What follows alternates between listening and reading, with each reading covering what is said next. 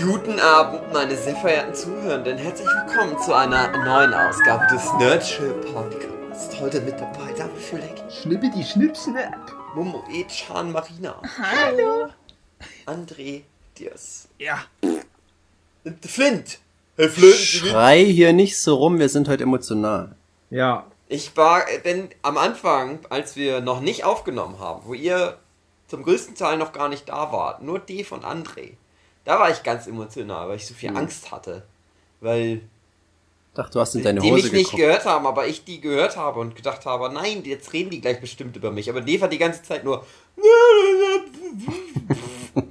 gemacht. Und das war aber fast noch schlimmer irgendwie. Es hat mich ganz doll gestresst. Und irgendwann, als es dann ging und ich mich mit denen unterhalten kann, war das wie ein verworrener Traum, den ich hatte. Ich weiß bis heute nicht, ob das wirklich überhaupt stattgefunden hat. Also äh, teilweise hat das stattgefunden. Das Komische ist, das Geräusch, was ich da gemacht habe, ich konnte das dann nicht nochmal nachmachen. Kennt ihr das, wenn man manchmal irgendwie komisch gerade Spucke im Mund hat oder was? Und dann hat man so eine ganz komische, spezifische Sache, die man machen kann, oral. Mhm. Und dann manchmal klingt man wie so ein, äh, ein Roboter, äh, aber das gurgelt so komisch oder was. Ah, bin ein Roboter. Oder man hat zwei Ja, genau, Stimmen. sowas. Und, und äh, ich habe da halt auch gerade so eine einzigartige Stimmlage gehabt, wo ich dachte, perfekt, um ein gruseliges japanisches Horrormädchengeräusch zu machen. Und ich habe da aber nie damit gerechnet, dass das wirklich funktioniert. Ich hatte gehofft, dass es funktioniert, aber dass es funktioniert hat, das hat mich wirklich ganz stolz gemacht.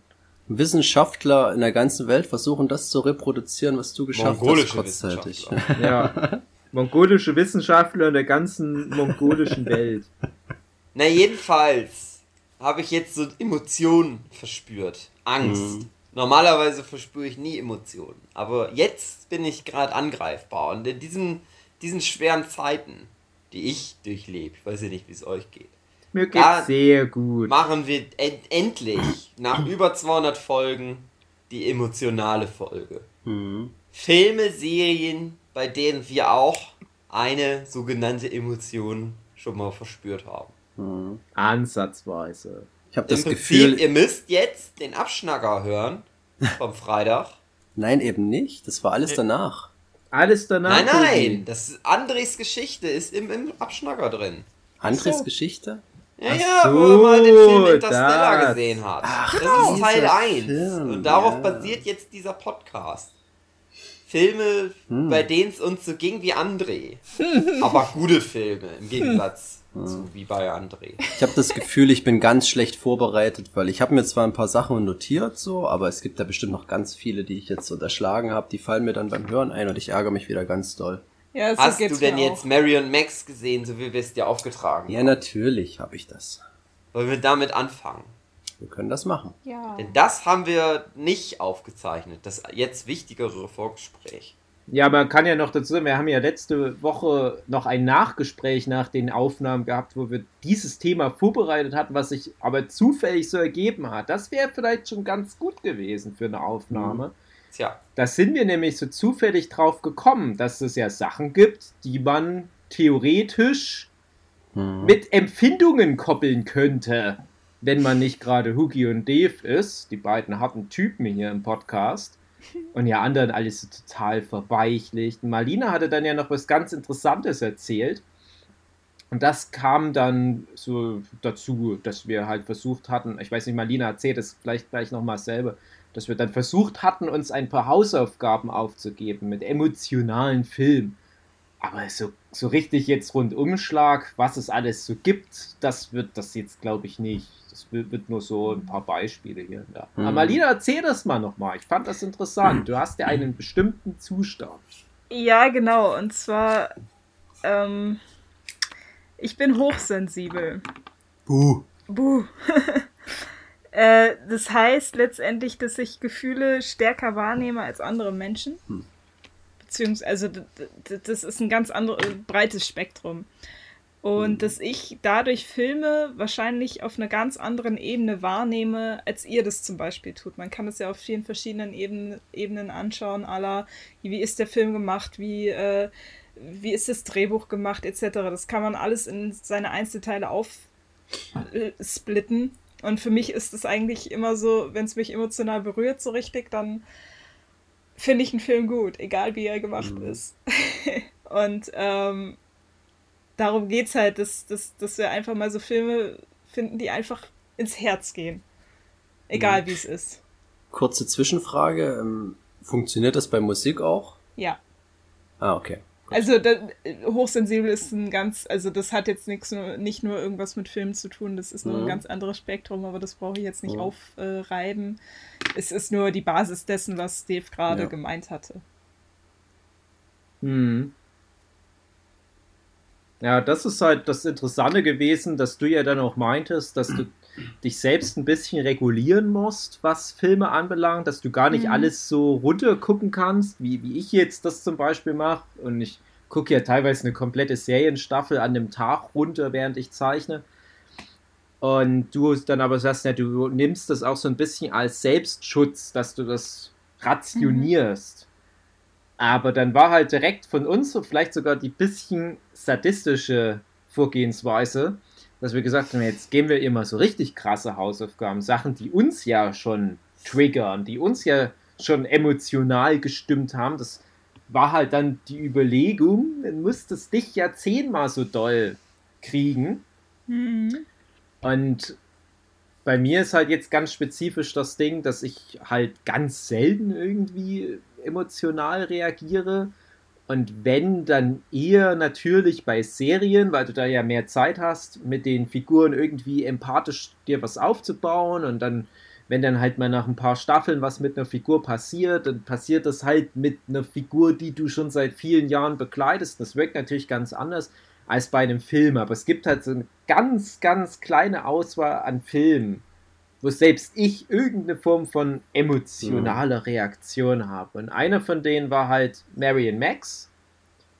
Und Jawohl. den können wir vielleicht mal direkt besprechen, weil ich glaube, das war jetzt für alle, die nicht Huki und ich sind, glaube ich, jetzt das erste Mal, dass die im Verlauf der Ja. letzten Woche den Film das erste Mal gesehen haben, oder? Ich habe ihn leider noch nicht gesehen. Ach, du hast ihn Hm. noch gar nicht gesehen. Das ist ja schwierig jetzt. Ja, wir haben's. Mhm. Das Ding ist ja, dass wir das so nicht geplant hatten, deswegen. Ich Ja, dachte es schon. naja, Nein, okay. Wir haben Japan singt eigentlich. Eben. Deswegen. Darauf habe ich auch vorbereitet. Äh, dann, ja, wollen wir es dann versuchen, wenigstens spoilerfrei zu halten, aber dass Marlina und Philipp Oh. und dann vielleicht auch nochmal Hugi und ich trotzdem mal Ja, grob okay. was dazu erzählen, wie wir Also, das mal das, wahrgenommen was haben. ich sagen möchte, ist, dass ich bei Marion Max das halt so interessant finde, dass ich nicht mir das erklären kann, warum ich da immer weinen muss mit dem Film. Obwohl ich den schon ganz oft gesehen habe, da muss ich immer weinen. Ich muss ja nie weinen. Das kann ich mir auch nicht erklären, Hupen. Aber Das bei dem Film-. Ist es immer am Schluss. Und ich Ah. habe es dann schon so, wie Malina vorhin meinte, so mal versucht, mir rational zu erklären und so. Und es ist auch ja auch traurig, was da passiert und so. Aber irgendwie, irgendwas macht der Film, dass der mich so bricht. Hm. Dann einfach. Aber da ist es halt einfach nicht so, dass ich das einfach rationell erklären könnte. So wie wir bei André vorhin in dem anderen Podcast, das wir hatten, dass ich bei Christopher Nolan Sachen schon da immer weiß, genau, jetzt müsste ich weinen eigentlich. Jetzt ist das emotional gerade. Ich verstehe das, aber fühle dann nix. Und bei Marion Max ist es in dem Moment, wo das immer passiert, sitze ich da immer und denke, warum ist das denn jetzt? Was ist denn mit mir los? Was ist denn jetzt kaputt? Das hatte ich gar nicht zum Beispiel. Also ich bin auch bei vielen Filmen und Serien emotional. Aber ich habe das ja auch schon mal, ich glaube, in einer Gruppe geschrieben oder so. Das ist halt was ganz Persönliches, wenn man emotional getriggert wird. So, das hat bei mir zum Beispiel sind das immer Sachen, die funktionieren ganz gut, ähm, wenn es um Brüder geht. Ne? Ich habe einen Bruder und alles, was irgendwie mit Geschwistern zu tun hat, trifft mich immer ganz schlimm. Äh, als Beispiel würde ich jetzt mal nennen den Warriors, falls ihr den kennt, mit Tom Hardy. Mhm. Mhm. Ähm, das ist ein Film, der trifft mich so auch ganz, ganz schlimm, weil das halt so alles, was wie gesagt mit Geschwistern zu tun hat und Verlustängste zum Beispiel. Sowas habe ich Hm? auch. Also bei verschiedenen Sachen, die mich dann Mhm. halt betreffen. Aber dann weiß ich in dem Moment auch, warum das so ist. Ja. Und bei Also Marion Max triggert weiß es viel mit nicht. alten Leuten zum Beispiel auch und so. Mhm. Aber das ist dann immer, dann denke ich immer so, ja gut, jetzt bin ich traurig, das, das funktioniert, aber es ist wie Cheaten. weil ihr da nur eine Emotion, die es in echt gibt, äh, Ah, okay. reinmacht in euren Film. Aber bei Marion Max, da habe ich irgendwie das Gefühl, da habe ich nicht, da weiß ich gar nicht, Hm, da weiß ich einfach nicht, was los ist. okay. Aber ja, können wir ja mal Vielleicht finden wir das raus. irgendwie herausfinden jetzt. Mhm. Los jetzt! Naja, also ich habe mir den Film angeschaut. Also ich habe das schon immer aus ganz vielen Richtungen gehört, dass der Film so ganz, ganz super sein soll und ähm, wusste aber nichts über den Film. Ich war selbst überrascht, dass das halt so ein, so ein Stop-Motion-Film ist es ja eigentlich, oder? Ist das reine Ja. Stop-Motion? Ja. Stop Motion. Ja, so Knetanimation. Genau. Und ich muss ehrlich sagen, so rein von dem Cover her und allem wäre nichts, was ich mir niemals, das hätte ich mir jemals irgendwie angeschaut oder so. Das, das ist, ähm, hat mich null angesprochen jetzt rein vom, also hätte da nicht dieser Überbau da drüber gehangen, dass das halt so ein krasser Film sein soll, hätte ich mir das wahrscheinlich nie angeschaut. Und war dann natürlich recht, ähm, hatte große Erwartungen an das Ding, was das wohl sein wird. Und ich war, sag ich mal, die erste halbe, die erste Hälfte des Films war ich richtig begeistert, Mhm. dass das so ganz schmutziger Humor zum Teil ist, sehr kreativ, sehr lässig erzählt, tolle Sprache und alles. Ähm, hat mich auf jeden Fall sehr begeistert, aber das war halt auch unglaublich lustig. Mhm. So, und ich dachte mir, naja gut, hier kommt dann auch irgendwo das Drama. Und das war auch der Punkt, wo ich so ein bisschen dachte, naja, wo läuft das jetzt wohl drauf hin? Und dann verfiel das so in so Tropes, die ich schon kannte. Das kann man dem Film jetzt nicht vorwerfen, der ist von 2008, das ist auch schon ein bisschen älter. Ähm, und ich habe aber diese ganzen Tropes, die da so kommen, schon oft gesehen und dachte mir, gerade bei dem Film hätte ich ein bisschen erwartet, dass es kreativer gelöst wird. Aber das ist halt ein sehr persönliches Ding. Das kann ich dem Film jetzt schlecht vorwerfen. Ähm, da war meine Erwartungshaltung einfach zu groß. Aber dass du dann so krass emotional wirst, das hatte ich zum Beispiel gar nicht. Ich weiß jetzt nicht, gut, wir müssen jetzt ein bisschen aufpassen wegen André, wegen Spoilern. Ähm, Aber das ist ja genau auch das, was ich meine, dass ich halt auch du verstehst so es nicht, warum so richtig. Hm. Ja, ich verstehe auch, was du meinst mit Tropes und so. Ja. Das ist ja das Komische, dass ich oft am Ende des Films so denke, so, ja, warum ist das Ja. jetzt aber, warum trifft mich Ja, das jetzt so? ich glaube, ich bin da auch ich bin einfach doch simpler besser so. als das eigentlich. Ja, ich glaube, ich bin da einfach gestrickt, dass eben das, was du gesagt hast, dieses Programmierte, dass das bei mir immer ganz gut funktioniert, wenn ein Film das drauf anlegt und nicht ganz zu plump ist. Aber gerade was so die Präsentation mit Musik anbelangt, da kannst du mich schnell erwischen so. Und wenn dann die Charaktere noch sympathisch sind. Und der Film macht es ein bisschen schwieriger, dadurch, dass du sehr, sehr ähm, außergewöhnliche Charaktere hast. Der eine ist, hat Asperger-Syndrom, ist äh, übergewichtig, äh, so kann kaum Emotionen so richtig zulassen oder verstehen. Und dann das Mädchen, was dann zu einer Frau heranreift, die ist halt auch irgendwie verkopft und so ein bisschen na, sehr naiv am Anfang, was mir sehr gut gefallen hat, dass die eigentlich so völlig verschiedene Welten aufeinander prallen und die aber trotzdem sich irgendwie ganz nett verstehen. Also das war wirklich putzig und eine sehr interessante Beobachtung so. Ähm, aber ich glaube, ich habe dann echt das Problem, dass ich dann hinten raus äh, mit den Charakteren zu wenig anfangen kann, als dass es mich so krass berührt, weil ich das Drama dann hab schon irgendwo kommen sehen. Ähm, und die Präsentation recht nüchtern ist. Also ich finde, das, das ist eben das, was du sagst. Ne? Das ist jetzt nicht so ein Film, der dann richtig in die Vollen geht und dann kommt hier der Streicherchor und alles ist total überdramatisiert. Der ist recht reduziert, aber schon ähm, effektiv in dem, was er so sein will. Aber für mich, muss ich sagen, funktioniert es dann nicht, dass ich so krass emotional bin. Ah. Und es ist halt ja auch nicht mal so überraschend, so was mal passiert. Man erahnt das Mhm. Ja. halt auch alles schon die ganze Ja. Zeit irgendwie. Ja, das ist dann halt genau, das wäre dann interessant rauszufinden, was dieser Trigger bei dir ist, warum das dann so krass ähm, Ja. bei dir funktioniert, weil das muss ich auch sagen, bei mir hätte es vielleicht noch anders funktioniert, wenn das kein Knetgummifilm gewesen wäre. Vielleicht hätte das mit Realschauspielern anders funktioniert, dass ich da ähm, mehr Emotionen hätte dann zeigen können. Keine Ahnung, das ist halt bloß eine, eine Hypothese, keine Ahnung, ob das dann so gewesen wäre. Aber ich finde, wenn du dann noch ein bisschen mehr auf die Tränendrüse drückst, dann funktioniert's auch, aber das hat der Film ja eigentlich gar nicht nötig so. Deswegen, ich glaube, der Film ist ja Nee, jetzt der- nicht, der ist ja jetzt nicht deswegen so großartig, weil er jetzt am Ende besonders dramatisch ist, der hat ja ganz andere Werte. Aber Ja. wenn du halt den, den jetzt so anbringst als der Film, der dich emotional berührt, dann muss man ja schon rausfinden, wo das irgendwie herkommt. Und dann scheint das echt ein persönliches Ding zu sein. Also vielleicht können ja hier noch ein paar andere so ihre Erfahrungen preisgeben, ob also das. ich kann halt von mir aus sagen, das ist halt, Mhm. glaube ich, auch ein großer Punkt, dass du halt da schon so eine Vorkenntnis hast in einer gewissen Weise von dem Film. Alleine, dass wir den als Hausaufgabe gegeben haben für emotionale Filme, ist, glaube ich, schon zu viel. Weil ich habe den damals relativ kurz nachdem der rauskam für mich entdeckt. Und zwar, das war, glaube ich, sogar noch im Jahr 2008 oder 2009. Ich bin nämlich der Meinung, das war so um meine Bachelorarbeit drumherum. Und ich habe den auf alle Fälle geguckt, als ich gerade irgendeine eine Arbeit, irgendeine Hausarbeit oder was für die Uni geschrieben habe. Und der Film lief bei uns im Kino. Die Macher, das Studio, die hatten auch kurz zuvor einen Oscar gewonnen für den besten Animationskurzfilm, dieser Harvey Crumpet oder wie der heißt, der Mhm. sehr ähnlich ist wie der Marion Max, äh, wirkt halt wie so Expanded Universe. Und den kannte ich da noch nicht. Ich wusste halt nur, dass der einen Oscar gewonnen hat. Und ähm, dann kam halt der Marion Max und hatte halt diesen blöden deutschen Untertitel noch mit diesen hier regnet es Schafe in Australien oder irgendwie so ein Scheiß.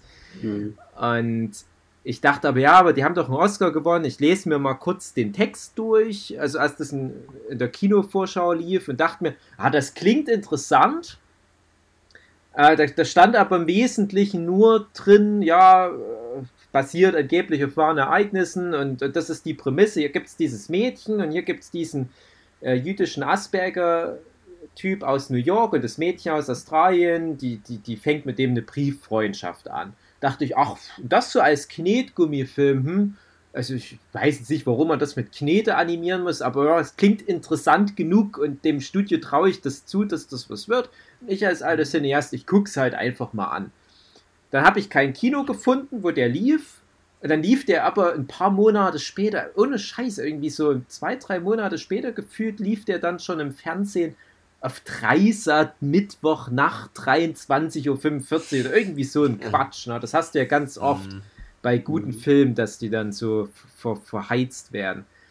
Und ich nur so halt komme von, von meinen schwierigen wissenschaftlichen Texten und denke, ich muss da noch ein paar Stunden schreiben, aber ich gönne mir mal eine Pause.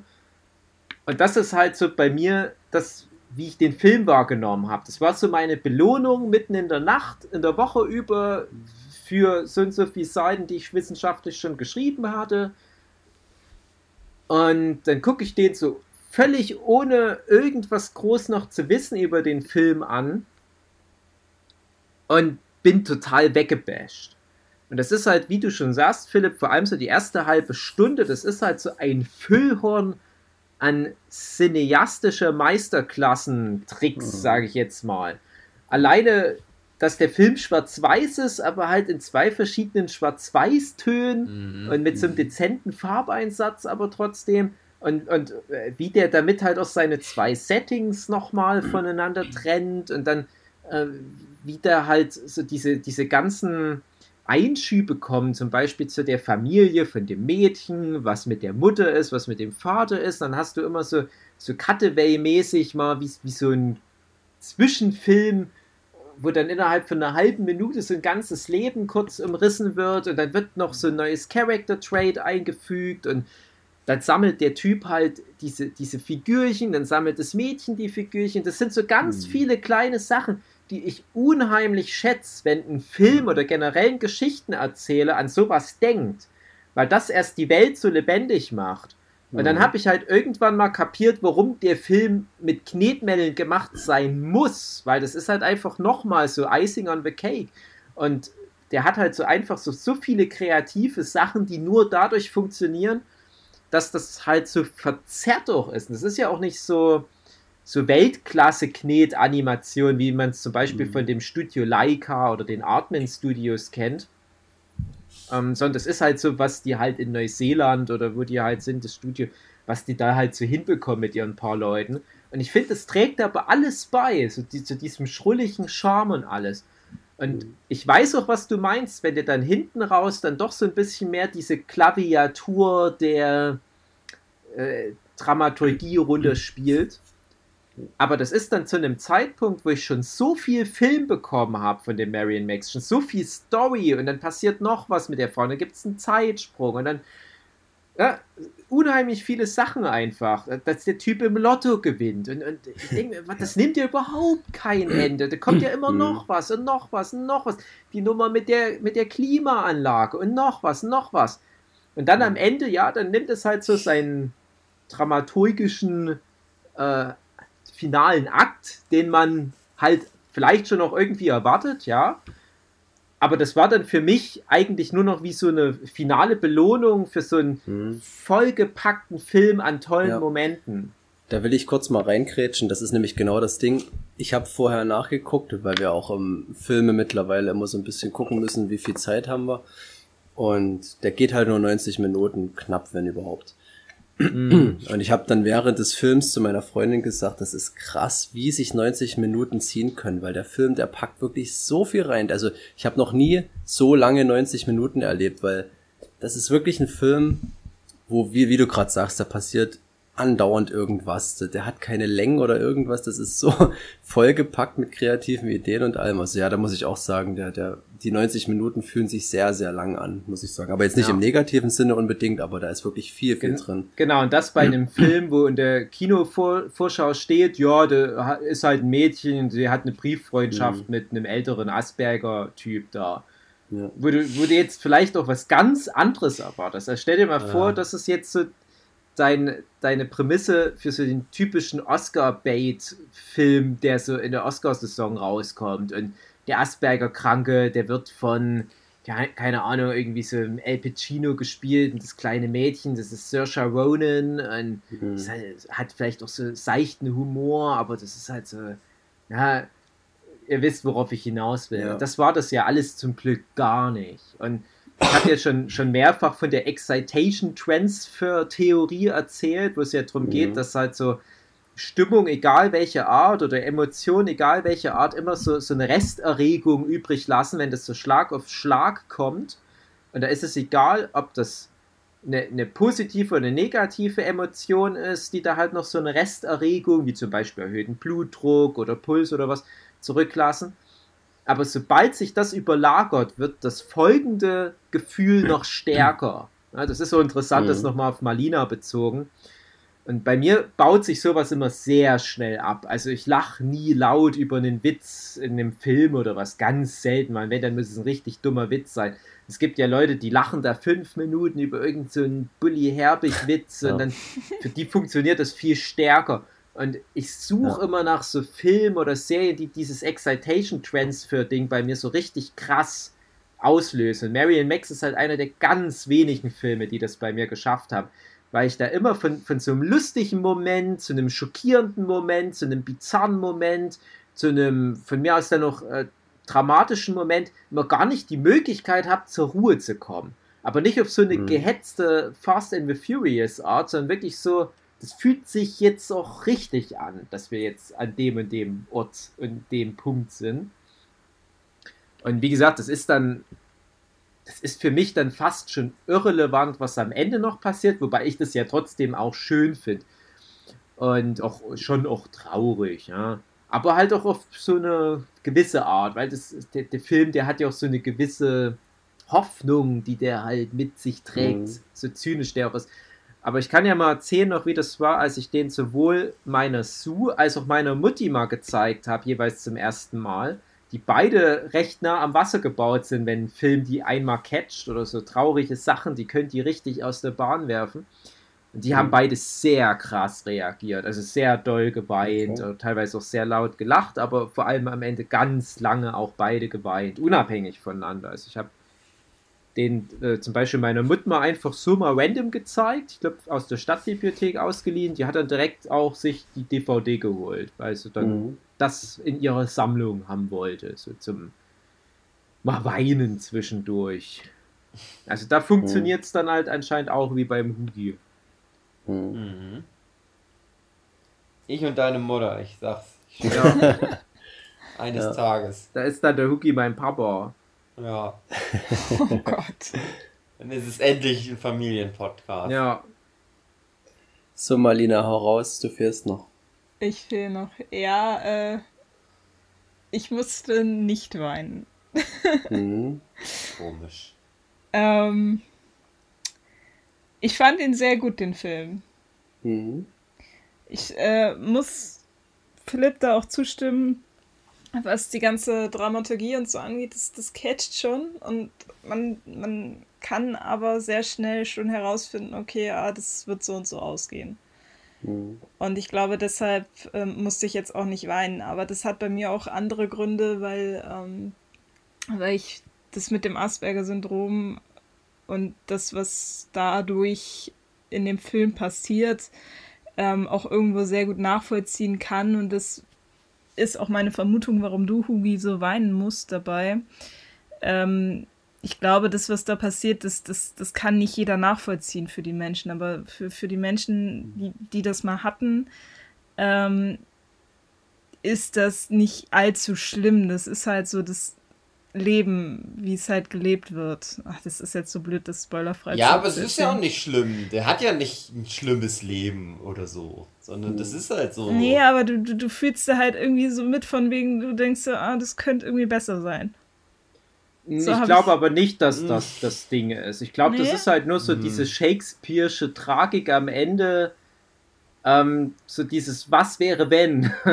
Äh, Ohne jetzt zu viel zu spoilern. Ich Nee, glaube, nee, dass, äh, das ist noch gar nicht auf das Ende Asperger hat, bezogen. ich glaube, das ist auch gar nicht das, das Ding. Also, also, wir kennen ja alle Leute mit Asperger. Es ist, also, gerade hier die, die ähm, Workshop-Truppe, sage ich jetzt mal. Und es ist ja, wie gesagt, ein Spektrum. Und der Max ist halt schon ziemlich weit drin im Spektrum. Also bei Ja. dem ist wirklich schon so, ich verstehe wirklich die Welt kaum. Mhm. Und das, das nimmt natürlich aber auch ein bisschen die, ähm, die Empathie, sage ich jetzt mal. Das soll jetzt gar Ja. nicht bös klingen, so von wegen, ich habe keine Empathie für Asperger-Menschen, ähm, sondern du weißt ja einfach dadurch, dass man schon auch als jemand, der nicht Asperger hat, so weiß, was so ein paar ja, Eckpfeiler des Asperger-Syndroms sind, so was zum Beispiel das Lesen von Emotionen anderer Leute anbelangt. Und du weißt ja, für den Max sind viele dieser Sachen, die dem widerfahren, gar nicht so, ja, wie soll ich sagen, ich will kein falsches Wort sagen, äh, Tragisch. aber ja, eben nicht. Also das ist, glaube ich, auch wieder falsch, weil ähm, Menschen mit Asperger, die haben ja schon auch krasse Emotionen. Also das darf man nicht unterschätzen, Mhm. bloß die funktionieren halt anders. Naja, Und- das ist halt so zum Beispiel, wenn der zu den Weight Watchers geht und eigentlich dort alles hört, was er falsch macht und zu Hause macht das trotzdem wieder. Also der, der ist, der funktioniert irgendwie anders, so, so, ich weiß auch nicht. Also ich verstehe schon, was du meinst. Ja, und, und ähm, ich, ich meine halt einfach nur für jemanden, der nicht selbst Asperger hat, ist das halt schwer nachzuvollziehen und dadurch hast du automatisch eine, eine Barriere, um halt mit dem Max zu connecten. Hm. Und was ja auch Philipp meinte, dass du halt aber auf der anderen Seite auch gar nicht so krass mit der Mary connecten kannst, weil auch Ja. die psychisch Probleme hat, nur eine andere Natur. Du hast das Gefühl, ähm, wenn ich jetzt wenigstens eins der beiden psychischen Bilder hätte, könnte ich schon viel besser connecten mit dem Film. Aber ich Ähm, brauche das in dem Fall nicht. Ich weiß aber auch nicht so richtig, ob das jetzt das ist, worauf du hinaus wolltest. Ich glaube halt aber, jetzt lassen wir mal ganz kurz die, die Polizei durch. André, grüßt mal die Polizei. Hallo, hallo, Polizei! Hallo, hallo, André. Ähm, Ja, noch- ich wollte nur einmal darauf hinaus, ähm, warum ich glaube, dass das den Hugi vielleicht, oder ich weiß nicht, wie es bei dir war, Dave, dass, äh, ob du jetzt geweint hast oder ob dich das so emotional triggert. Naja, ich, ich sag ja immer, also ich habe noch nie bei einem Film geweint oder bei einer Serie, aber ich hatte ganz oft schon so das Gefühl, wenn ich weinen würde manchmal, dann hätte ich da äh, Okay. geweint. Okay. Also ich, ich weine halt generell einfach. Die, nicht. die, Tränenkanäle als Kind nicht mit Säure verätzt Ja, nee, das, das, das, nee, meine Tränenkanäle funktionieren, wenn ich zum Beispiel nies oder so. Ja, das aber- sind andere Tränenkanäle. Das ist Ja. meine Nase, oder? Das finden wir in einem anderen Podcast Ich raus, ärgere mich, nicht weinen ich kann. ärgere mich gerade, dass ich den nicht auch noch mal geguckt habe, weil bei mir ist es locker mindestens so sechs Jahre her. Ja, bei mir das ist das noch gesehen länger her. Ja. Ich, ja, ich glaube auch eher länger. Da habe ich. Ne, ne, Quatsch. Da habe ich noch zu Hause gewohnt, dass ich das letzte Mal gesehen Also finde ich faszinierend, dass ihr euch da Bei trotzdem so an die Eltern, Details meine ich. erinnern könnt. Ja, kann ich nicht mehr gar nicht so richtig. Aber. Ähm, aber so, sonst die grobe Handlung und dann den Stil und dass da halt viel Scheiß passiert und, und so, das halt irgendwie schon. Also ganz viel kommt jetzt gerade wieder auch, weil ihr halt darüber erzählt.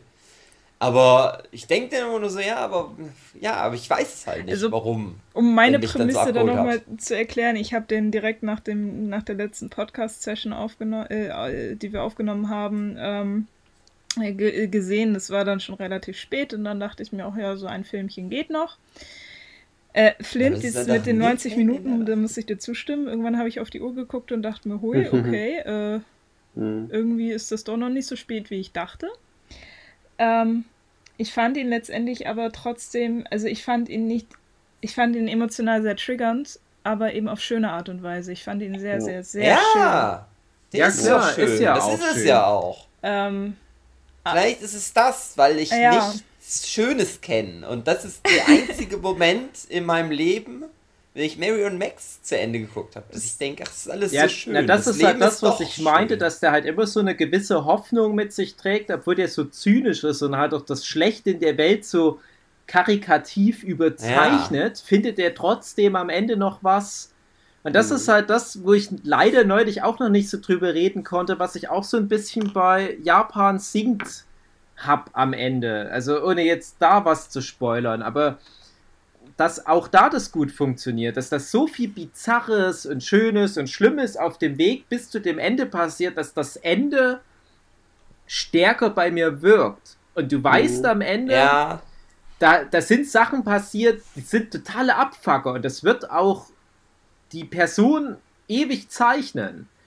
Aber die finden trotzdem noch irgendwie so einen, so einen Weg, ohne, ohne zu spoilern. Es ist super schwierig, aber äh, ich finde, das ist, das, das, das macht es halt immer noch mal stärker. Und bei mir wirkt sowas immer noch mal viel mehr, wenn das Mhm. verdient ist, so ein, so ein Ja. Ende. Ja? Und bei Marion Max ist das verdient, weil du hast halt die beiden Charaktere, die, die unheimlich viel einfach mitgenommen haben. Und und ich sag mal, am Ende geht es halt vielleicht ein bisschen mehr um die Mary als um den Max.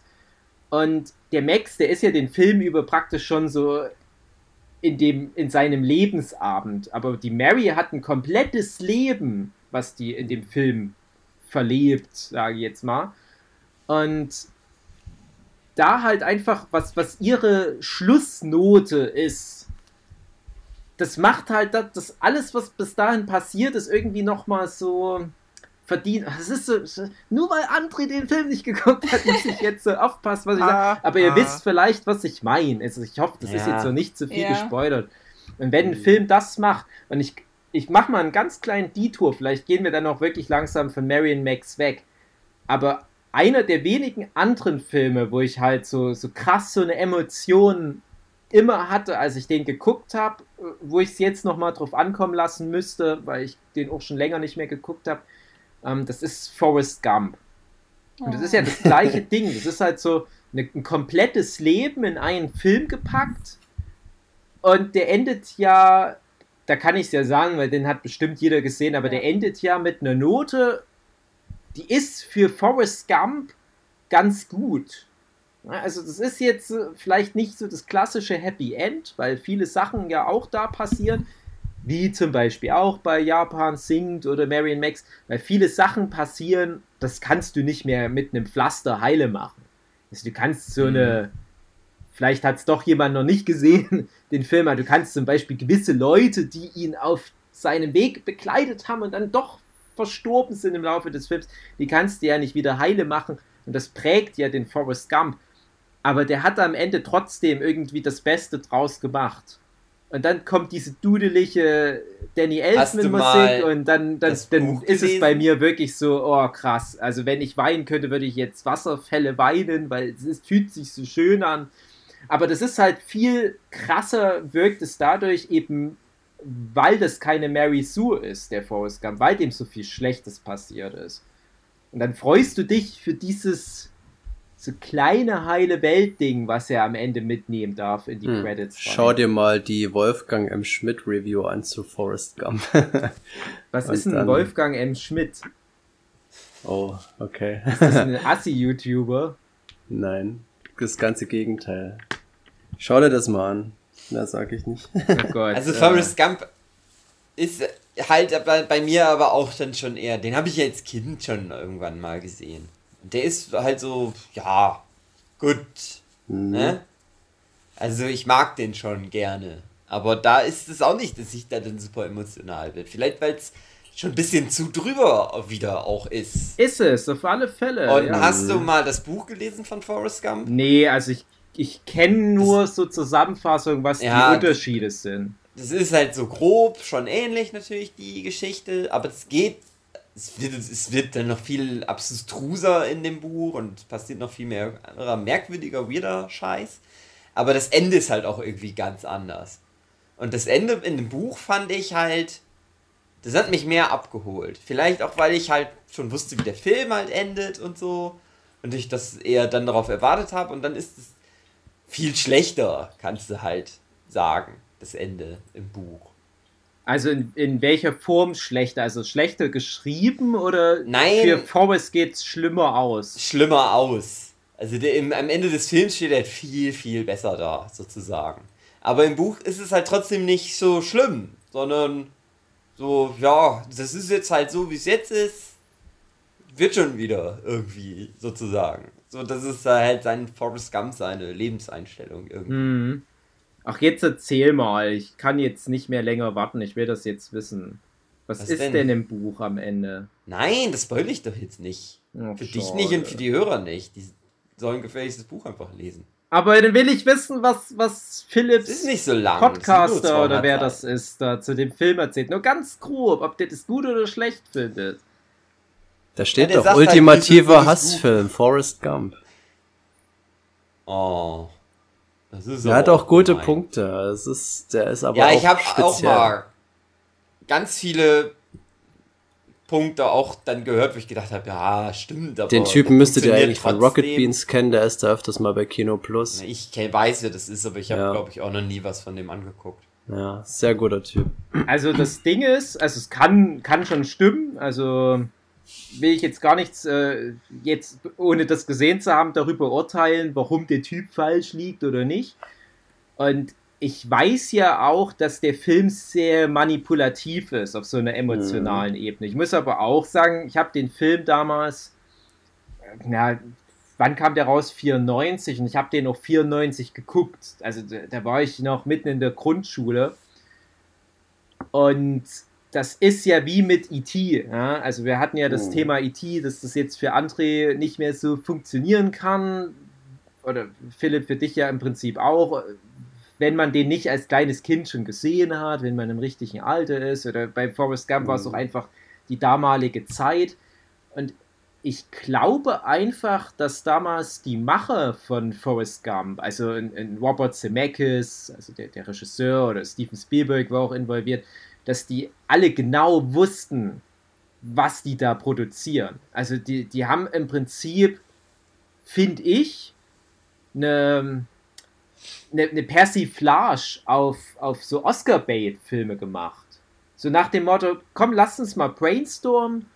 Was, was wäre denn der Film, der rein hypothetisch die meisten Oscars bekommen würde? Was muss denn da alles rein? Also der, der muss episch sein, Südstaaten müssen vorkommen, dann hat er geschichtlich irgendwie so Kolorit und erzählt auch irgendwie die Geschichte der USA und es muss aber auch so, so ein, ein Typ mit einem Handicap äh, im Mittelpunkt stehen und äh, es muss halt aber auch so einen tragischen Krebstod geben und AIDS und Vaterschaft und ja, alles muss rein. So, so nach dem Motto, so ein Bullshit, das kannst du ja niemals drehen. Komm, wir machen es trotzdem. Fertig ist Forrest Gump. Irgendwie ist das halt äh, ein wunderschöner Konvolut an Sachen, die eigentlich gar nicht funktionieren dürften. Ich glaube aber, was halt ganz wichtig ist, und das ist mir aber als Kind tatsächlich auch schon bewusst geworden, das ist mit einem ironischen Augenzwinkern alles gemacht. Und trotzdem haut er emotional so krass rein. Und ich will jetzt, wie gesagt, nichts drüber sagen, was da dein Kollege Philipp da erzählt zu dem Film. Aber ich weiß, dass einige Leute, und das ist erst eine jüngere Entwicklung, weil damals in den 90er Jahren fand jeder Mensch auf der ganzen Welt Forrest Gump total geil und ganz viele hatten den als besten Film aller Zeiten in ihrer Liste. Ich kann mich an die Poesiealben erinnern aus der Zeit. Und, und, in der jüngsten Geschichte wird es so relativiert. Ja, das, hier hast du 15 Gründe, warum Forrest Gump eigentlich der schlechteste Film aller Zeiten ist. Ja. Äh, 101 Cinema Sins zu Forrest Gump und so weiter. Dann denke ich mir, ja, aber das sind die Leute, die den Film nicht verstanden haben. Hm. Also die Leute, die ich dann kenne, weil die verstehen halt schon mal nicht diesen augenzwinkernden, ironischen Ansatz, dass das auch irgendwo ein Meta-Kommentar zu der amerikanischen Filmindustrie ist.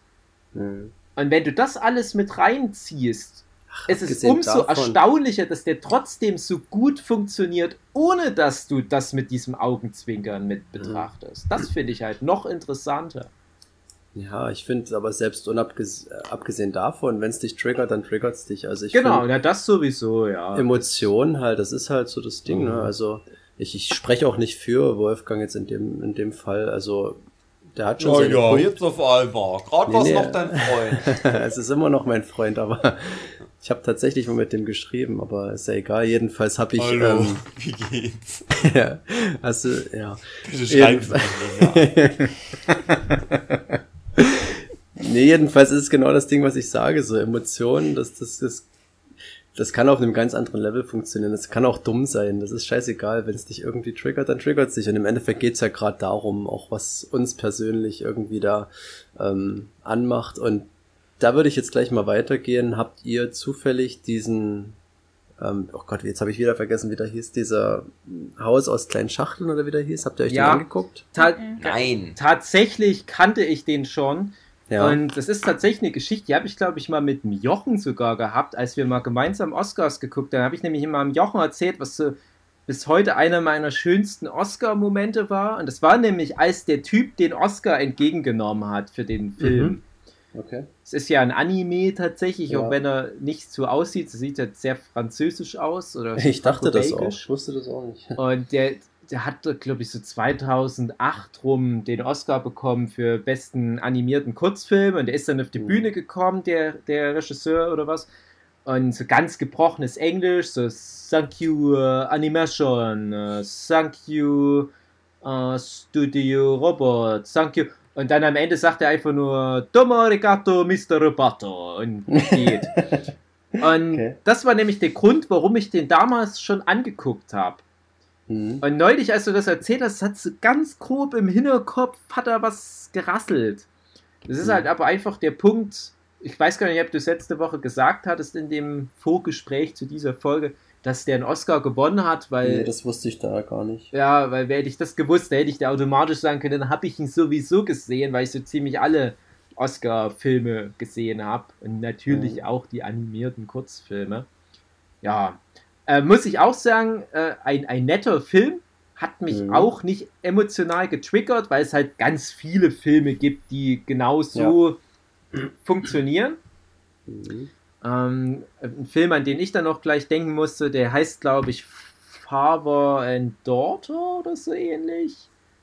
Ähm, das ist halt auch so ein Anime. Ich glaube, ich weiß gar nicht, ob der auch einen Oscar gewonnen hatte das ist halt was, das kommt immer gut an, auf alle Fälle bei den ja. Kritikern. Und ich finde aber cool, Film ohne Text, das ist schon immer gut. Mhm. Und der halt auch seine Metapher irgendwie rüberbringt. Also ja. der hat ja eine Metapher mit diesem, das Haus, was immer höher wird und was aber genau. auch gleichzeitig versinkt im Wasser. Du kannst ja dann mhm. nochmal was zu dem Inhalt in Anführungsstrichen erzählen. Ähm, und ich, ich bin dann immer gespannt bis zum Ende des Films. Ich musste ihn halt jetzt nochmal angucken, ja.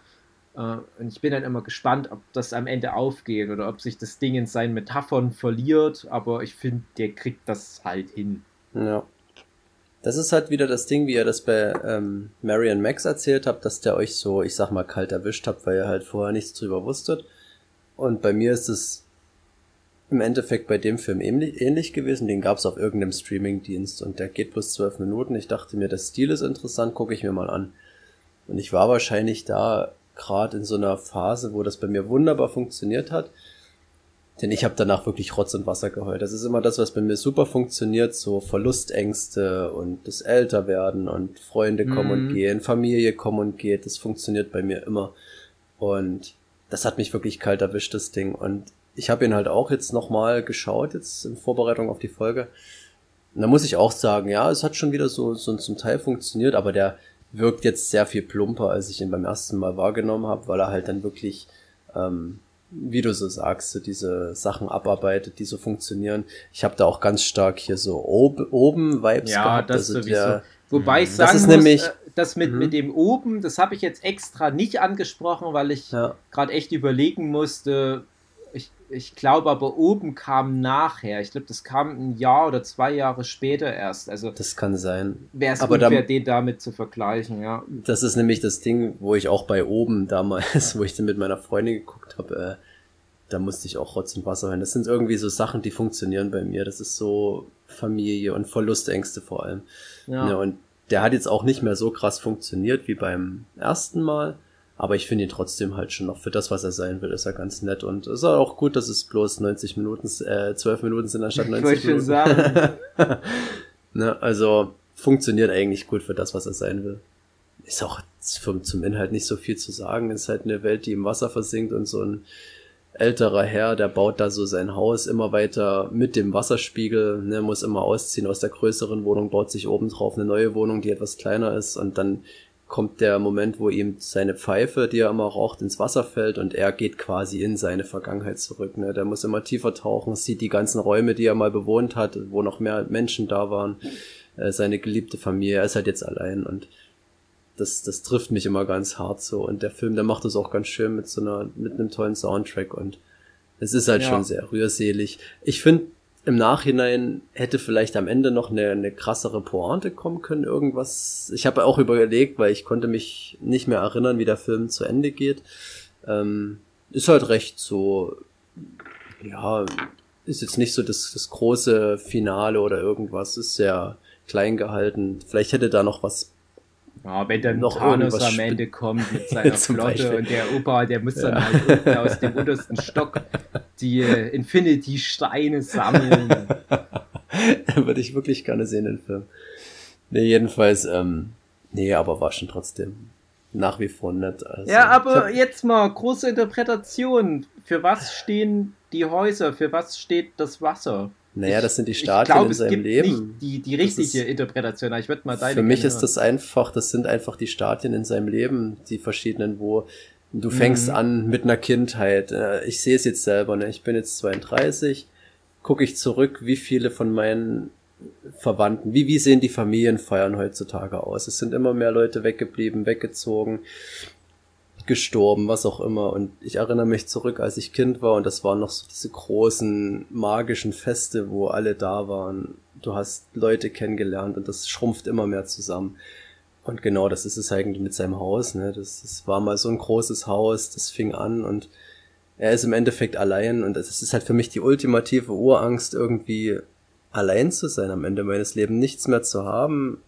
Das finde ich, ganz furchtbar und deswegen hat mich das auch so getroffen. Und wenn du halt auch siehst, wie Verwandte, geliebte Menschen wegsterben und sowas trifft mich einfach und das zeigt halt der Film einfach. Der reist in seine Vergangenheit zurück und, und was er schon fast verdrängt oder vergessen hat, denn er ist da auch selber sehr ähm, erstaunt so dargestellt immer, dass er dann so seine Frau sieht, irgendwie, die er da im Bett pflegt oder so und das, ja, das trifft mich halt oder wo er halt dann mit seinen Kindern da noch irgendwie gespielt hat, wie auch immer, oder wo er seine Frau kennengelernt hat und die damals war der Wasserspiegel noch normal und die sind um irgendeinen Baum gerannt.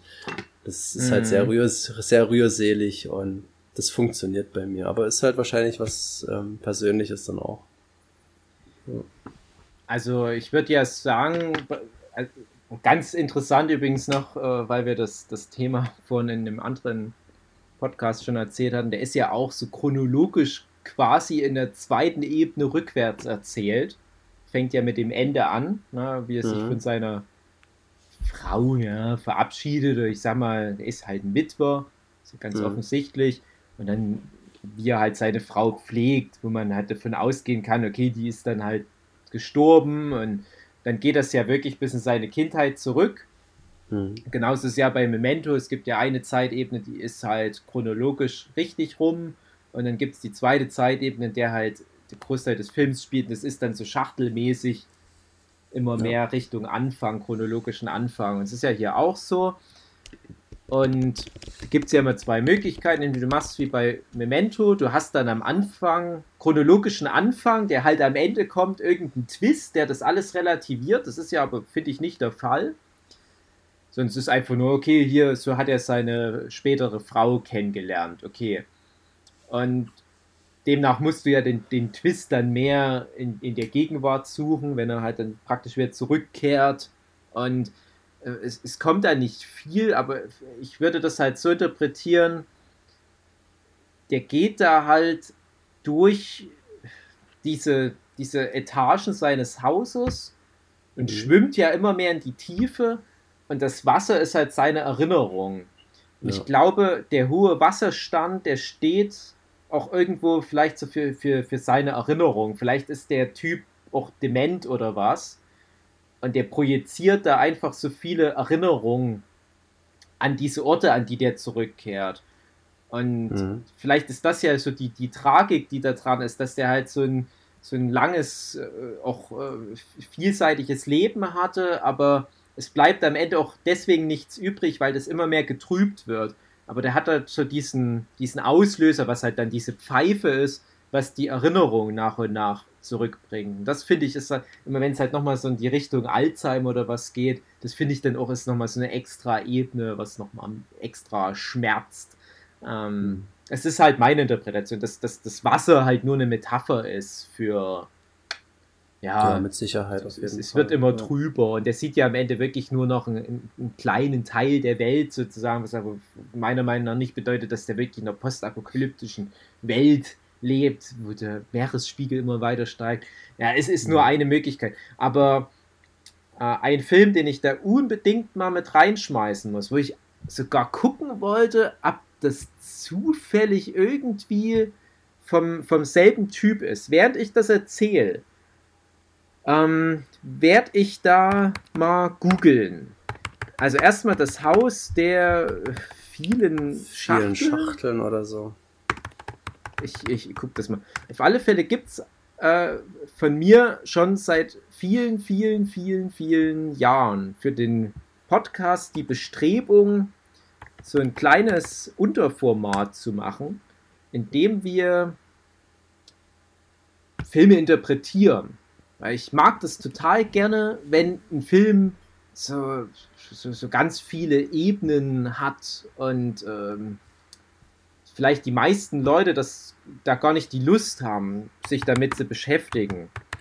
Und viele Filme sind deswegen auch bei IMDb oder bei Rotten Tomatoes ganz schlecht ähm, bewertet, weil die Leute einfach denken, das ist halt das, was es ist. Aber eigentlich hat es halt noch ganz, ganz viel mehr Ebenen. Wolfgang M. Schmidt. äh, okay, ja, muss ich vielleicht dann doch mal.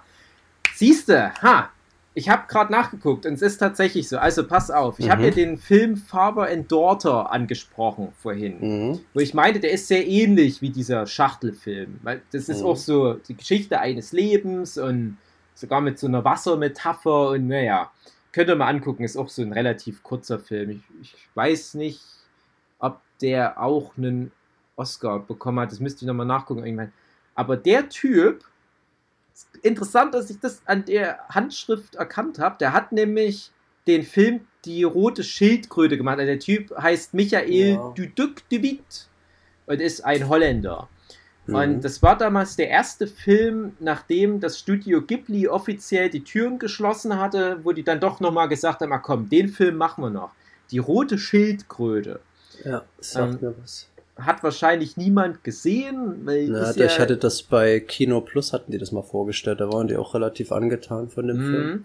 Und das ist so ein Film, ähm, den habe ich, also ich, ich will jetzt nicht irgendwie da lässern, den habe ich halt mit meiner Sue angeguckt und habe dann halt mhm. nach dem Film mit der Sue so versucht, ein bisschen Interpretationsgespräch zu führen, weil das ist, sage ich jetzt schon mal, das ist jetzt hier nicht irgendwie die Eiskönigin Teil 2, what you see is what you get, sondern der verlangt dir was ab.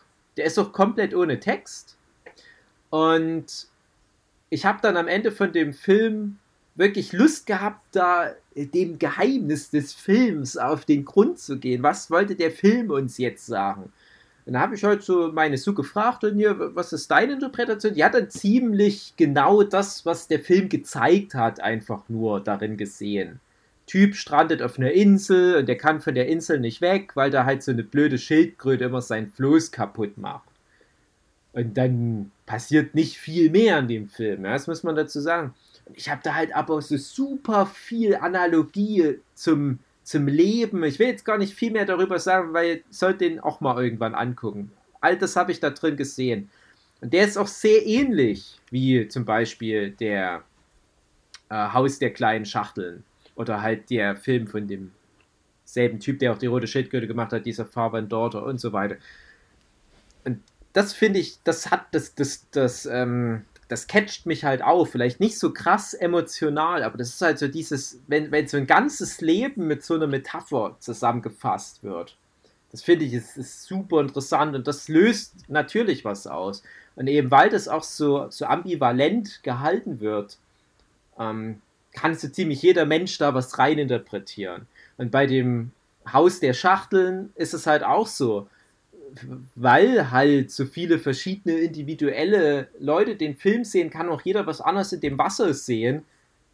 Und man kann, wenn man will, da halt auch was, was ganz krass Emotionales da nochmal reininterpretieren. Und, und super interessant auf alle Fälle, weil das in, in, jedem Mensch irgendwie anders funktioniert und das bei so einem schrullig animierten 10-Minuten-Film. Oder man sieht halt einfach nur einen schlecht animierten Trickfilm und denkt, ja, das ist aber nicht Eiskönigin 2.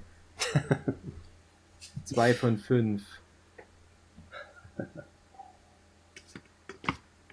André, hau du doch mal raus, aber nicht schon wieder Interstellar, okay? Ich glaube, André ist weg. Wieso nicht nur nochmal Interstellar? So. André, ja. ähm, ich möchte kurz einwerfen, ich habe eine Liste gemacht, habe ich ja vorher gesagt, mhm. dass ich da nicht irgendwelche Filme vergesse und der letzte Punkt auf der Liste ist Interstellar bei ja. mir. Ja. da würde ja. mich sogar Philips Meinung zu dem Film eher interessieren, weil ich meine ja schon geäußert hatte hm. im Abschnacker. Ja, ja also ich, aber ähm, Philipp ich hat hatte das da auch schon mal im Podcast drüber ja, gequatscht. Das war okay. bei mir, als wir ähm, diese, oh, oh Gott, diese Filme unserer Lieblingsfilme dann, im Laufe der Ja, Zeit. ja. Dort habe ich mal drüber geredet, hm, genau. Mm, stimmt, stimmt, ja. stimmt. Hier hatten wir es ja über die abgehandelt. Mhm. Ähm, das Ding ist, ich hätte mich mehr vorbereiten wollen, wenn wir es dazu kommen lassen hätten wollen können, womit ich gerechnet hätte.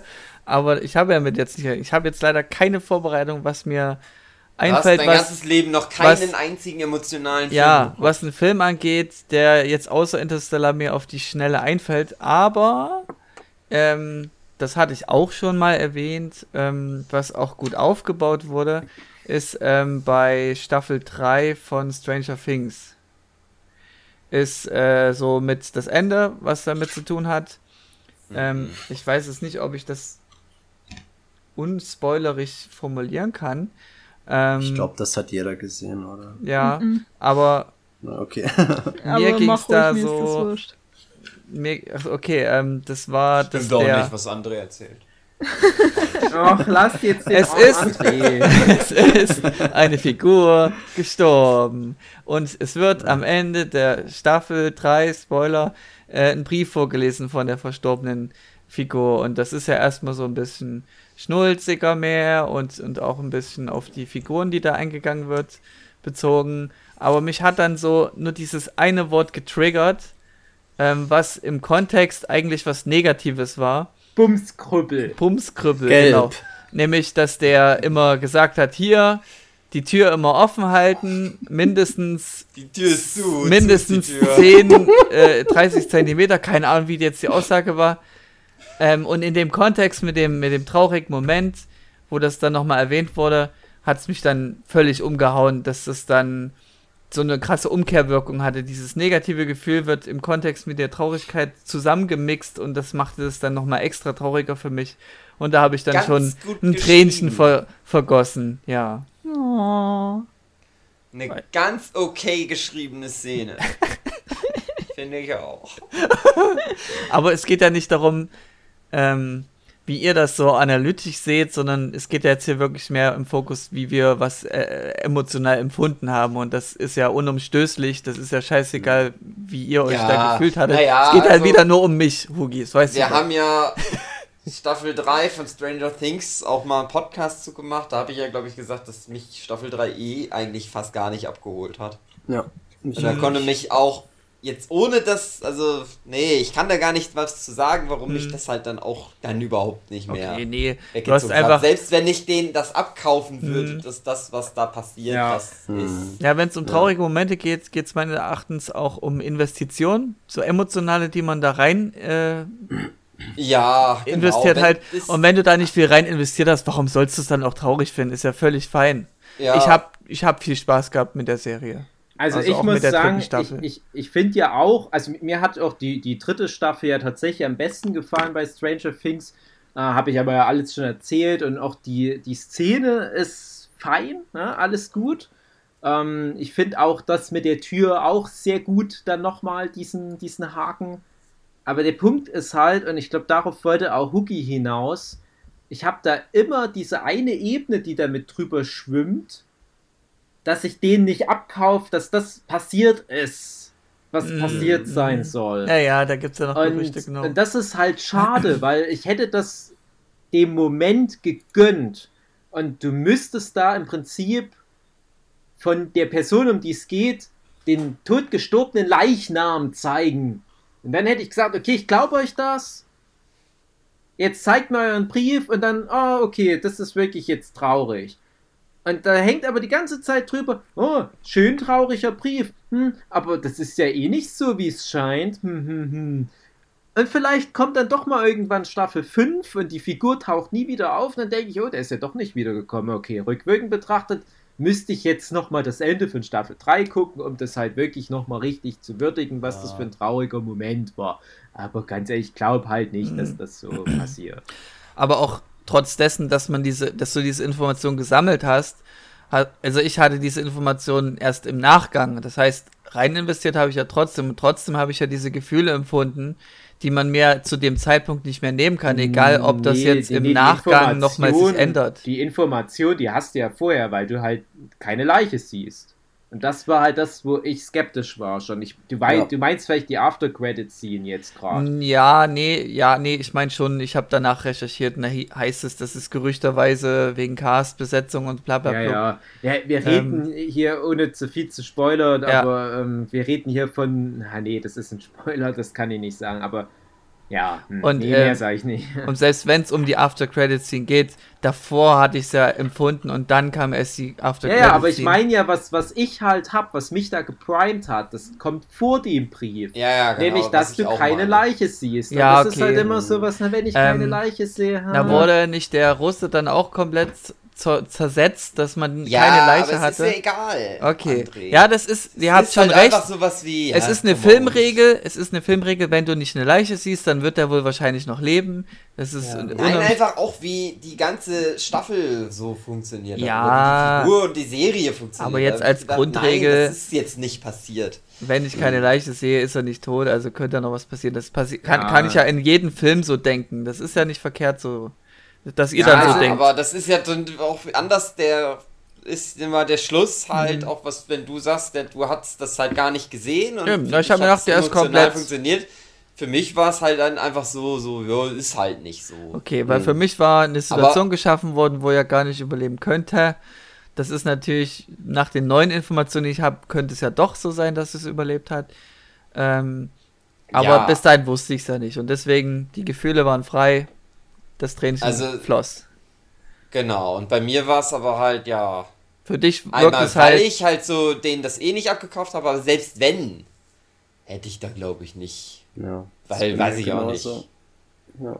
Ich bin da schon überhaupt, das konnte ich gar nicht ernst genug nehmen, dass ich da irgendwie emotional Ja. investiert gewesen wäre. Genau. Ja, Ich glaube, äh, Stranger Things hat auch das große Problem, dass das jetzt so die, diese moderne Zeit ist der kurzen Serien. Ja, es hat ja nichts mehr äh, so, so wie früher so Mhm. viele Folgen. Da gibt es halt noch so ein paar Ami-Serien, die halt im Fernsehen laufen, wie Grey's Anatomy und Navy CIS und so weiter, die halt noch ihre ewig langen Staffeln haben. aber sich kaum noch bemühen, da bis vielleicht Grace Anatomy so viel Character Arc einzubauen. Und dann gibt es jetzt so die, diese Gegenthese dazu, diese ganzen Streaming-Serien, die halt total vollgeballert in acht Folgen pro Staffel ganz viel Story erzählen, was ja auch cool ist.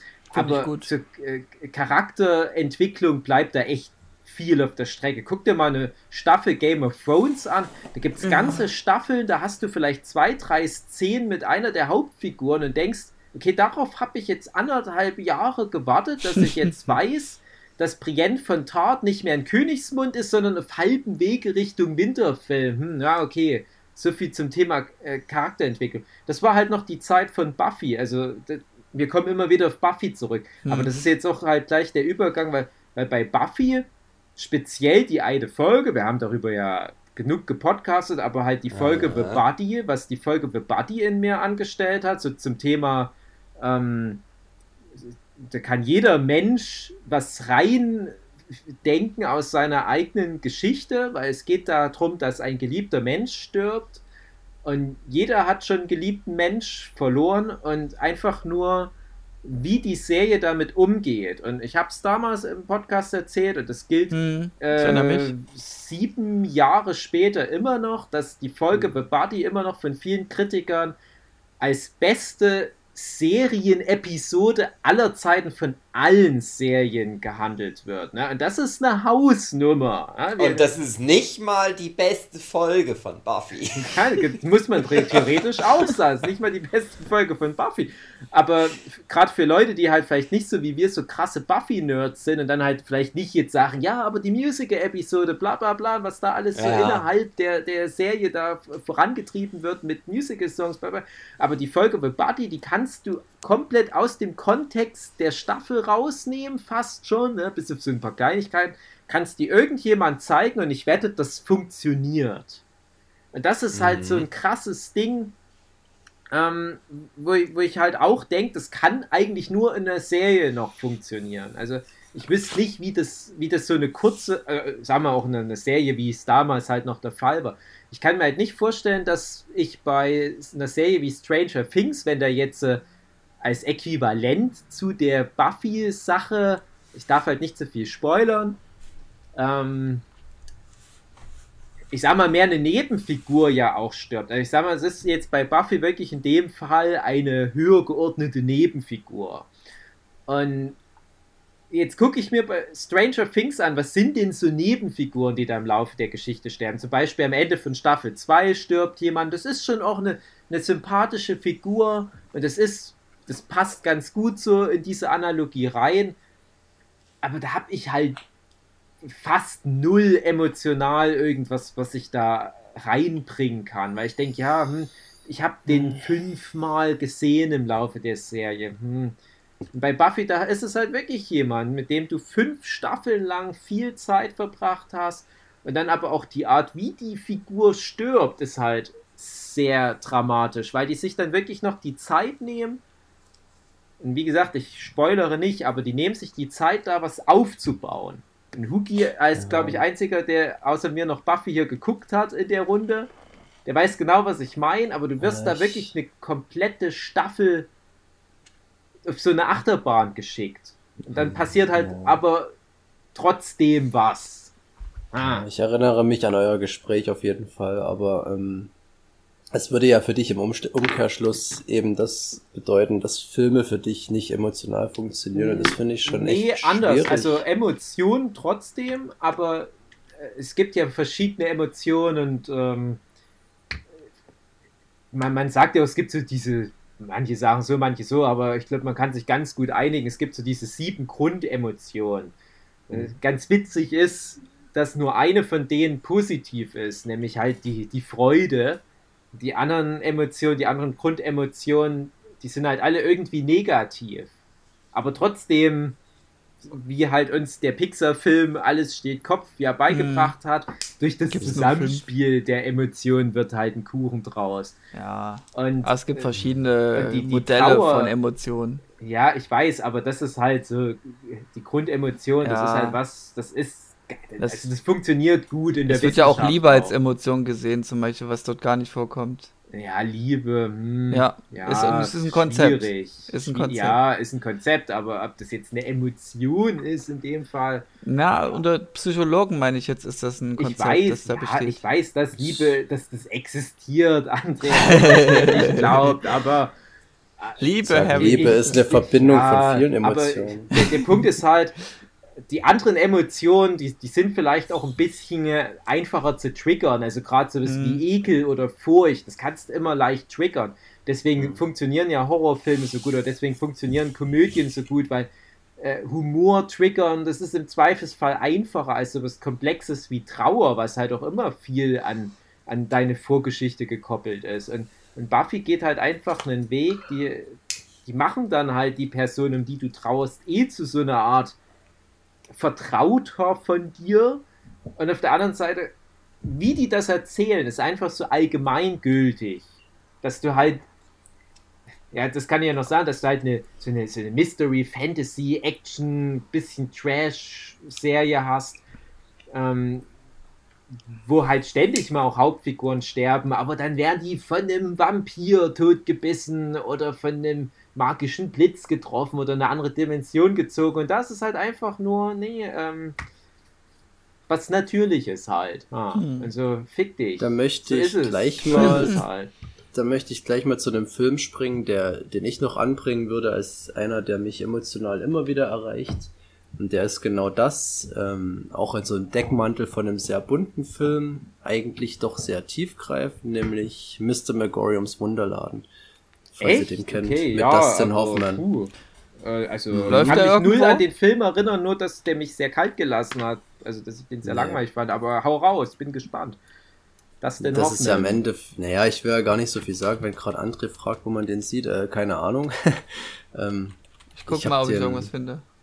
Versucht das mal.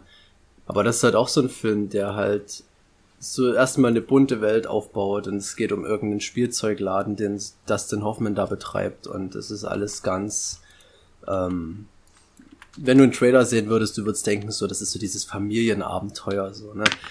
Und in Wirklichkeit ist es ja eigentlich ganz viel, viel tiefer, dass du da diesen, diesen Außenstehenden, äh, gespielt von Jason Bateman hast, der da reinkommt in den Laden und total dieser kalte Analytiker ist, der dort die Bücher prüfen soll von diesem Mr. Megorium, der diesen ähm, Laden dort betreibt, der total verkopft ist, ein totaler Kindskopf, wo du aber auch merkst, der ist irgendwie, ähm, scheint er schon sehr lange auf der Welt zu sein. Also das ist alles sehr, sehr mysteriös, was so den betrifft. Und der Jason Bateman rennt da andauernd gegen Wände, weil er versucht da mit seiner kühlen Logik da irgendwie was zu erreichen.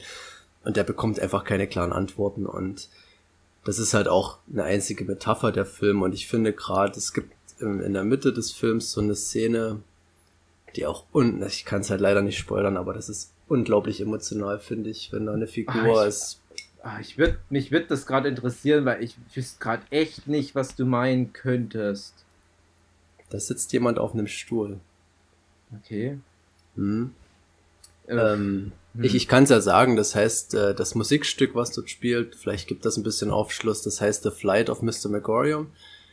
Und das finde ich immer unglaublich emotional, weil das ist ein Film, der spricht so ein Thema an. Ähm, der, der, der hält da nicht wirklich die, äh, den Finger drauf und sagt, so ist es jetzt, Kinder, sondern der macht das auf so eine spielerische Art und Weise und ach, ich weiß, das ist total schwierig, das gerade zu erklären. Aber der hat halt so viele Metaphern, die er da so abarbeitet und unter dem Deckmantel, dass es halt so ein bunter Film ist, passiert da eigentlich ganz viel mehr und ich finde den Film alles andere als langweilig und der ist wirklich auch gerade durch den weil viel mit deiner Fantasie gespielt wird, oder wie? Dass du dir da viel vorstellst? viel mit Metaphern einfach. Naja, Also Metaphern du, ist ja Fantasie beflügeln im Grunde. Ja, du, du hast halt so. Und das macht das vielleicht so gut. Ja, du hast halt auch ähm, Welten, die aufeinander prallen und das wird Mhm. sehr gut aufgearbeitet in dem Film und dann hast du halt diese eine Szene, die ich meine, über die ich nicht sprechen kann, die Mhm. holt mich jedes Mal wieder ab, Okay. weil dann mit einer, äh, mit einer Figur was passiert in dem Film und das dann untermalt von dem Soundtrack von dem Alessandro Duplat, der hat auch die, die Potter Soundtracks gemacht, die letzten zwei, glaube ich. Ähm, absolut fantastisch und ja, auf den ersten Blick erscheint es halt so als ja, Kinderfilm, aber da steckt ganz viel mehr drin. Und das ist auch ein Film, der mich emotional immer, immer wieder abholt. Bin ich vielleicht simpel gestrickt, keine Ahnung, aber Ja, Nee, ich meine es auch, auch gar nicht irgendwie Ähm, warte wie, mal. Wie, wie böse. Ich kann mich nur erinnern, Was? dass. Äh, ja, äh, was? Oh, okay, Ganz ja. kurz. Ganz kurz. Ich muss jetzt weg. ach so, ja. Ich Echt? moderiere dann Deswegen einfach ab. verabschiede ich mich. Ihr könnt ja noch weiter zu Ende Ich machen. moderiere dann einfach sowieso Ja. theoretisch nur noch sowas zu, zu erzählen wie. Ich habe nur noch Beispiele, die halt so cheaten, sozusagen, in Anführungsstrichen. Ja. Die halt was machen, was halt in mir was auslöst, weil ich mal sowas ähnliches Dann erlebt habe. Name Drop so. einfach mal. Und Name Droppe kurz Paddleton, Ja, Toy Story Ja. 3. ja. Okay. Und damit bin ich raus. Ja, aber pass mal auf. Mein, mein Vorschlag, nee, nee, mein Folge Vorschlag wäre zwei? jetzt, wir, wir können ja auch abbrechen, ja, würde ich auch Oh. sagen. weil ganz ich ehrlich, ich würde jetzt gern noch mal diese Magorium-Szene nachgucken und für die Ja, nächste das Folge mal. dann, weil ich habe den Film auf alle Fälle gesehen, aber das ist zehn Jahre fast her. Und Mhm. ich, mich hat er komplett emotional Ja. kalt gelassen. Ich, ich sage auch nicht, dass das ein schlechter Film ist, aber der ist halt so an mir so vorbeigeplätschert. War da Natalie Portman in der Hauptrolle? Genau, genau, Ja. genau. Na, Äh, dann mach jetzt ich, Schluss, Ich müsste Hugi. ja selbst das jetzt schon überlegen. Also ich weiß auch noch, was am Ende mit Dustin Hoffman passiert. Also solche Sachen häng, sind noch hängen geblieben. Aber Ja, gut, war dann- irgendwie, und, und, und ich habe nämlich noch einige Beispiele. Ich will Schreib's noch mal ganz auf, viel auf das Malina-Ding eingehen, was wir jetzt extra schon angeteased haben mit der Übersensibilität und viele, viele Beispiele aus Malinas Sicht. Das heißt, du kannst Paddleton und Toy Story, kannst du alles Ja. noch erzählen in Folge 2. Und dann ist Würde auch ich Jochen dabei und der hat dann nichts, worüber jemals traurig war, außer dass einmal die eine Schauspielerin dann 18 geworden ist. Und, naja, okay. Wow. Gut, Hugi, Äh. dann mach jetzt mal Schluss. Wir haben genug angeteasert für Teil Ja, 2. tschüss, bis Teil 2, den wir dann irgendwann Ja, mal machen. schau mal, ja. Was- also, Wollen wir noch. Nee, egal. Nee. Die Leute können jetzt bis zum nächsten Mal all die Filme angucken, die wir jetzt besprochen haben, können sich da ein eigenes Bild davon machen und, und äh, ganz Ja. traurig sein, weil unser Und in Filmgeschmack die so Kommentare schlecht schreiben, warum sie manchmal eine Emotion verspüren. Genau. Ja. Ich wünschte, das würde einmal wirklich jemand machen. Oh. Irgendwas von den Sachen, denen wir den Oh. Ne, vielleicht hat, ja. ja. hat ja der Dirk hat so ein ganz dickes Buch, mit, wo der alle Hausaufgaben wirklich gemacht hat. der hat halt noch niemanden, der die zeigen kann, weil der keinen Scanner hat und, und der, der will uns immer JPEGs die Kommentare reinmachen. Aber naja. Und André, du kannst dann auch nochmal Filme nachgoogeln. Okay, dann, dann, dann bin ich vorbereitet. Weil Mein das war ja Tipp- heute zu spontan. Mein Tipp: BuzzFeed-Liste 15 Greatest Tearjerker Movies of All Time und dann hast du deine Liste, die du besprechen Okay, kannst. Irgend so geil. Cheat machst du einfach. Geil. Okay. Haben wir es jetzt. Bis so nächstes Mal. Bis nächste Symbolisch Woche. schieße ich Bis auf zur den nächsten Monitor Folge. des Tschüss. MacBooks.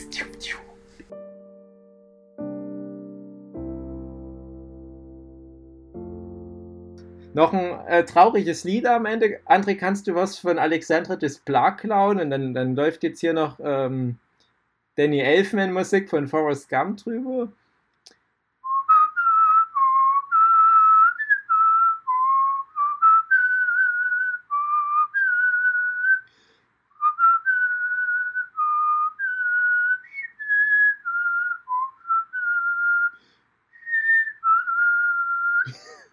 Stellt euch da bitte noch so eine Feder vor, die so äh, über Hookies letzte Worte so drüber fliegt und man sieht so langsam, äh, wie die Kamera von dem Nerdship weggeht und da fliegt noch so eine Möwe vorbei und du merkst, ach, das ist deren Feder, die er gerade. Und ähm, ja, Hugi muss jetzt sein Kind zur Schule bringen und das Kind ist zum Glück nicht geistig zurückgeblieben, so wie Hugi, sondern es ist normal. Das ist jetzt das Ende der Folge.